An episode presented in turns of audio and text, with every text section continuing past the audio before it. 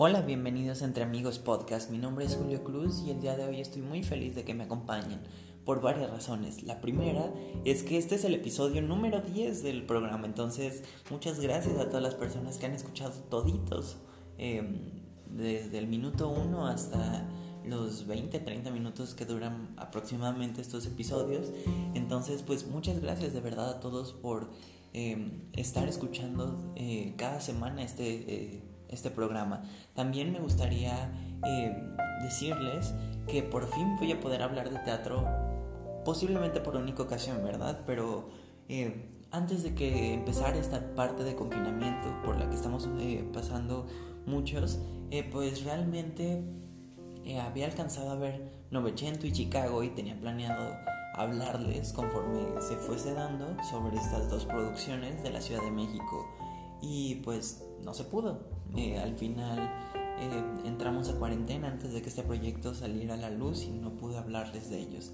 Eh, pero había una, una obra de teatro en Ciudad de México que me llamaba mucho la atención y que no tuve la oportunidad de ver en Ciudad de México y luego se me presentó la oportunidad de verla más o menos por abril y pues por lo mismo se canceló la función en la que yo iba a ir y me quedé de verdad súper decepcionado de que no iba a poder ver esta obra de teatro que afortunadamente a los productores, que me parece que es la teatrería, se les ocurrió esta maravillosa idea de hacer una, eh, una función por streaming, primero con Chumel Torres hace como 15 días y este fin de semana hubo una con Alan Estrada y posiblemente eh, supongo que en otros 15 días, 3 semanas, va a haber una más ahora con Alex Fernández, pero eh, creo que ya hablé mucho sin decir cuál es la obra. Y bueno, la obra se llama Agotados y pues vamos a esta pequeña cápsula sobre la obra.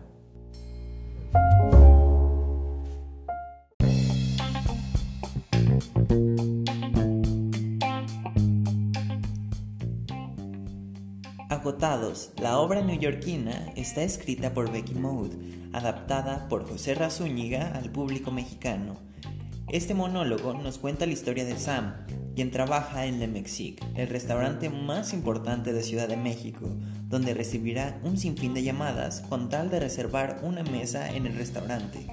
Estando completamente agotados, Sam tendrá que lidiar con los problemas que esto representa.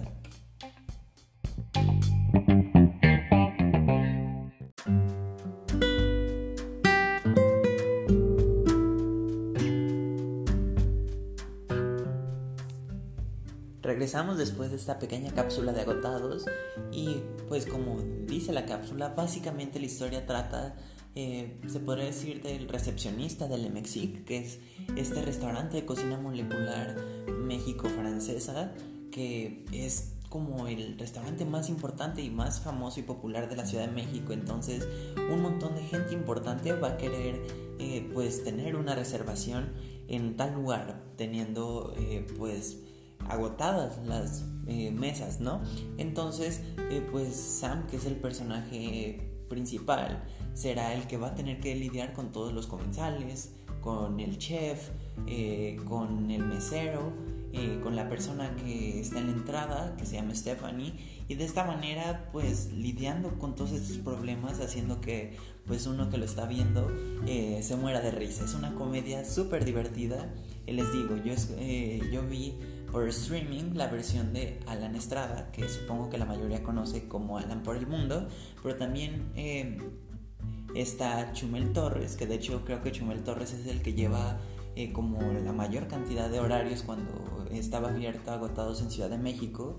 Y también estaba eh, se me olvidó el nombre en específico de esta actriz que salía en Mentiras pero bueno después de esta actriz eh, sí me incorporar a partir del 10 de abril de este año Alex Fernández que la mayoría debe de conocer por, sus shows de comedia especiales de Netflix que pues lamentablemente nunca llegó a pues estrenar la obra él.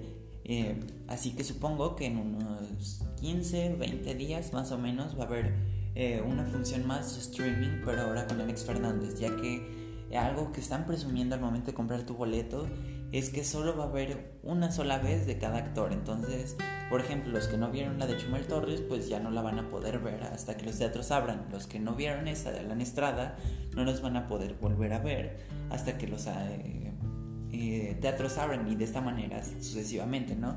Aquí lo interesante, como les dije al principio, es un monólogo. Entonces, es un poco de sonar el teléfono y entonces es como, bueno, ¿qué está pasando? Y ya empieza a actuar como la otra persona. Y ahí es lo divertido, ya que eh, literalmente juegan mucho con personajes eh, de muchas cualidades. O sea, está eh, la persona norteña que habla pues con el S, o sea, el Chihuahua. También hay como este acento de feño, está también el acento fresa, eh, hay una viejita, como una parte tenebrosa, y son personajes súper divertidos que en un inicio eh, te empieza a, eh, o sea, empieza la obra y empiezan a haber varias llamadas que podremos decir como sueltas y conforme va pasando la obra algunas llamadas empiezan a tener como conexión, o sea, un personaje va a llamar más de una vez, por ejemplo, hay uno relacionado con una oficina de una persona muy importante que le va a estar llamando como unas seis veces y le da como continuidad también a estos personajes, o sea, no solo se va desarrollando el personaje de Sam, sino que se va desarrollando todos los personajes que van llamando, al igual que las personas que trabajan en el restaurante. Por ejemplo, eh, está el chef, está eh, Manolo, que es como el líder de, eh, pues de las personas que atienden, y también está Stephanie, que por lo que entendí dentro de la obra, es como la chica que está en la entrada del restaurante y les va indicando dónde se van a sentar. Entonces es súper divertido el estar viendo pues todo lo que está sucediendo en este restaurante desde la perspectiva de Sam y de todos ellos, ya que a pesar de que al ser un monólogo solo es una persona y también el entorno solo es la oficina donde él está, se logra hacer las conexiones muy bien mediante las llamadas, de verdad. Eh, es un monólogo que sí es un poco largo, es como de una hora cuarenta más o menos, teniendo eh, al menos eh, la función de streaming tuvo un intermedio de cinco minutos, que aún así siento que funciona muy bien. El intermedio, de hecho, me parece los intermedios mejor justificados de todas las obras que he visto en mi vida. Hay una parte sin hacer spoiler, siento que esto no es spoiler, en el que Sam necesita irse a su oficina para lavar un baño y entonces justo esa parte en la que se va a limpiar el baño es ahí donde meten el corte eh, o el intermedio y entonces cuando él regresa y se supone que es donde eh, pasa la segunda parte de la obra, que de hecho esa segunda parte ya es muy cortita, estamos hablando de unos 20, 30 minutos cuando la parte principal es de más de una hora, entonces me pareció fantástica esa manera de hacer un intermedio Además de, pues, eh, que es como coherente, o sea, cuando habla con el chef es por teléfono, cuando habla con Stephanie, que les digo que también trabaja en el, eh, en el restaurante, al igual que con Manolo, eh, son mediante llamadas, o sea, son con, con esta justificación de que no debe de salir de la habitación. Entonces, la única parte en la que sí debe de salir de la habitación es donde se mete el intermedio, lo cual de verdad me pareció algo fabuloso. Ahora, también una parte que me gustaría resaltar es pues el entorno, o sea, de verdad a mí me gustó mucho el diseño que tiene la oficina y había visto una entrevista que le habían hecho a, me parece que a José Razúñiga, que es como la mente maestra detrás de todo este proyecto, y venía como en el texto original, que es en Nueva York, pues la ciudad eh, está hecha como de una manera más vertical, ¿no? Entonces era el sótano y esta vez se hizo como si fuese la parte de atrás de un restaurante, ya que en Ciudad de México no son tan verticales como en Nueva York. Y se nota que se hizo todo este planeación. También me gusta que está como ambientada como un poquito en esa época prenavideña y entonces tiene como las lucecitas, también tiene como el póster que te va enseñando un poco cómo es el restaurante eh, y el, diseño en sí de esa oficina me gustó mucho. También eh, las referencias que mete son referencias hacia eh, personas de Televisa, personas dentro del mundo del entretenimiento. Tiene muchas referencias también a los teatreros de Ciudad de México. Entonces, si eres alguien que está muy inmerso dentro de el teatro en Ciudad de México, vas a entender algunas referencias que tal vez a la mayoría no. Y de verdad es una obra que es muy divertida, nada más les digo, después del intermedio, si hay una parte donde se siente que ya se está alargando un poquito de más y justo ahí se acaba. Entonces creo que por ese lado eh, sabe terminar eh, justo en el punto sin tener que alargarse eh, tanto. es una obra que se presenta en el teatro, en el nuevo teatro Silvia Pinal y que pues en este momento se encuentra frenado, pero que se supone, y parte de esto creo que se habló al final de la obra, que en cuanto abran los teatros va a volver a estar disponible. Entonces las personas que nos están escuchando y tienen ganas de ver esta obra en vivo, esa va a ser la manera.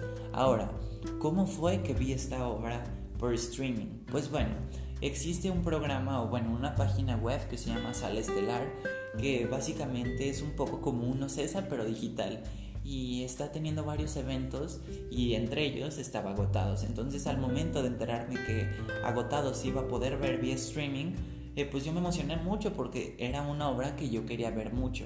Eh, entonces pues compré mi boleto que me costó 240 pesos. Eh, que sinceramente creo que sí es un poco caro. O sea, entendiendo los precios de teatro se me hace un precio justo pero al final una obra por streaming no deja de ser streaming, ¿no? Y por ejemplo una película, eh, rentar una película te sale como en 50 pesos, tu membresía Netflix, Spotify es a lo mucho 150, entonces pues 240 sí creo que es un precio un poco elevado, pero al menos para mí ver agotados era algo muy importante y ahora ya la pude ver, ¿no? Entonces supongo que tiene que ver con qué tantas ganas tienes de ver algo, ¿no? Y pues en este caso, eh, ya que compré mi boleto, me llega eh, pues tu programa de mano y tu código de acceso vía eh, correo electrónico. Y por ejemplo, esta función fue el sábado a las 9 de la noche y entonces ya nada más me metí a la página que era salaestelar.com, me metí a mi sala, puse el código y ya pude entrar. Pero de verdad, a pesar de ser por streaming, se siente mucho el ambiente de teatro por varias cosas. La primera es que tiene las llamadas eh, de inicio, o sea, tiene la primera llamada, segunda llamada y tercera llamada. Y los audios que te ponían, eh, de verdad, se sentían muy de teatro, o sea, estaba con mi familia. Eh, sentados en la sala y se iba escuchando la primera llamada. esta es la primera llamada. Y de esta manera se logra hacer como este como esta idea de teatro, ¿no? Y me gustó mucho ese sistema que tuvieron para eso también en el intermedio, solo que pues esta vez te ponen como un relojcito corriendo y llegaron a meter unos anuncios ahí que fue lo único que no me gustó mucho, pero al final si eso logra hacer que esto sea mucho más rentable y se pueda hacer con mayor frecuencia, pues eh, adelante, ¿no? Eh, pero sí me gustó que eh, estuviera el intermedio, ya que por ejemplo, como les había hablado justo el episodio pasado de Hamilton, que tiene un intermedio en Disney Plus de un minuto. Ah, y por cierto, que esto me lo mandaron a mensaje. Hamilton eh, no tiene subtítulos al español en Disney Plus, entonces las personas que no sepan inglés, pues ahí hay un pequeño problema.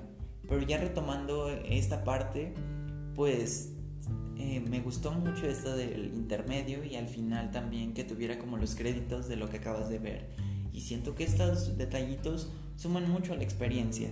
También eh, pues fue algo enteramente en vivo. O sea, una vez que se acabó no hay manera de regresarle, no... Eh, si se te olvidó que tenías esa reservación y lo pusiste tarde, pues ni modo, no vas a poder verlo desde el principio. Que sí se me hace que ahí sí se podrían mejorar algunas cosas, pero supongo que es por temas de piratería, ¿no?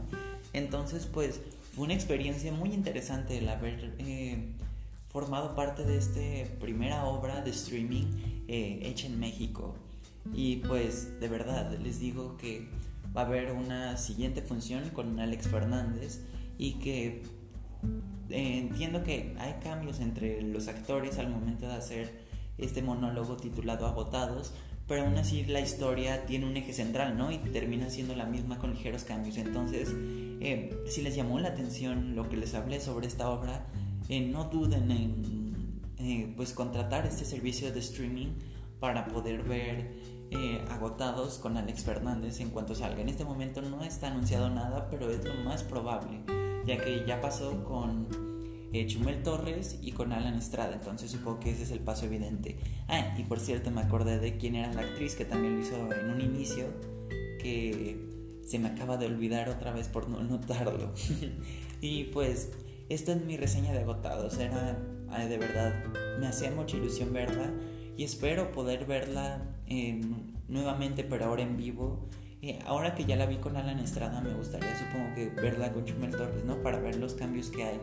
Eh, también algo que me tenía con dudas es cómo lo iban a grabar, o bueno, cómo le iban a proyectar, ¿no? Porque eh, por lo regular, cuando uno está en el teatro, pues nada más ves fijo, ¿no? Y entonces aquí usaron, por lo que yo conté, más o menos como unas tres cámaras, una desde la perspectiva como del centro, eh, otra como de perspectiva lateral y una dentro del escenario para ver eh, como hacia una parte donde Sam eh, se pone a hablar con Stephanie. Y me pareció interesante verlo el teatro desde esta manera, como un poco como los trailers que uno ve de Broadway.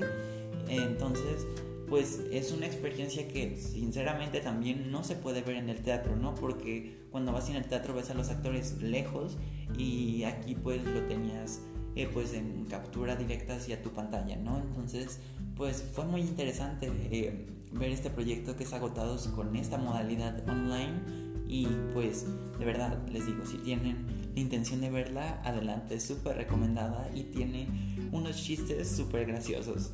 Y pues eh, pasando de lado de esto vamos a hablar también un poco sobre la serie de Amazon Prime Video que se llama Cómo sobrevivir soltero.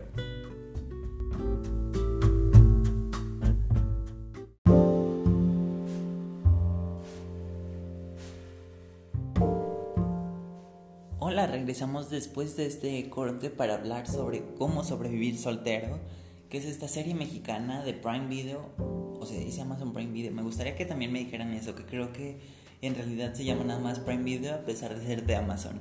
Algo así como Twitch. bueno, el punto es que ya se estrenó esta serie que sinceramente eh, no me gustó para nada. Es una serie que trata sobre... Eh, dos famosos que tienen como una serie de películas llamadas Despechados, iba a decir otro, Despechados, y que el protagonista, que se llama Sebastián, se le declara a la actriz principal de esa obra, eh, perdón, de, ese, de esa película, y eh, bueno, son coprotagonistas, ¿no? Y entonces al momento de declararse, pues sale un video íntimo de ella con otro chavo y entonces se separan y es como la búsqueda personal de Sebastián sobre quién es, eh, si de verdad necesita eh, a alguien y de no sentirse cómodo consigo mismo y de todo lo que le acarrea sobre esto. De ahí el nombre de cómo sobrevivir soltero, que es pues básicamente viendo cómo Sebastián trata de sobrevivir eh, pues estando soltero cuando le acaban de romper el corazón y no solo eso sino que estaba eh, pues se le declaró para matrimonio a la persona que más quería y pues salió todo esto a la luz no además de que pues era alguien famoso que pues ya estaba un poco en el olvido y entonces pasa esto y eh, pues no quiero hacer muchos spoilers, aunque también es como que haya varios, ¿verdad? Pero a partir de ahí va a haber varios problemas y se va a topar con varias gente, eh, con varias personas, perdón. Y pues básicamente esa podría ser la manera de describir cómo sobrevivir soltero desde ese aspecto de historia. Realmente, eh, pues no sé por qué Amazon insiste en que las producciones mexicanas sean de esta manera. O sea, eh, Venimos también de LOL, eh, que es este proyecto de Eugenio Derbez. Empezamos con Diablo Guardián, que sinceramente no lo he visto, pero tiene críticas eh, mixtas. ¿Y qué otra serie hay? El presidente creo que no es mexicana, como del todo. Tendrá Carla Sousa, pero me parece que no es mexicana. Y se va a estrenar otra mexicana que no me acuerdo bien el nombre, que sale también a finales de julio. El problema con esto, sinceramente, creo que es un poco, pues, esa falta que tiene de contenido original. O sea, se siente mucho esta película mexicana. Entonces, pues, me gustaría que ustedes me dijeran cuál es su opinión. Y recuerden seguirme en mi Instagram, que es arroba entre amigos podcast. Y nos vemos en el siguiente episodio.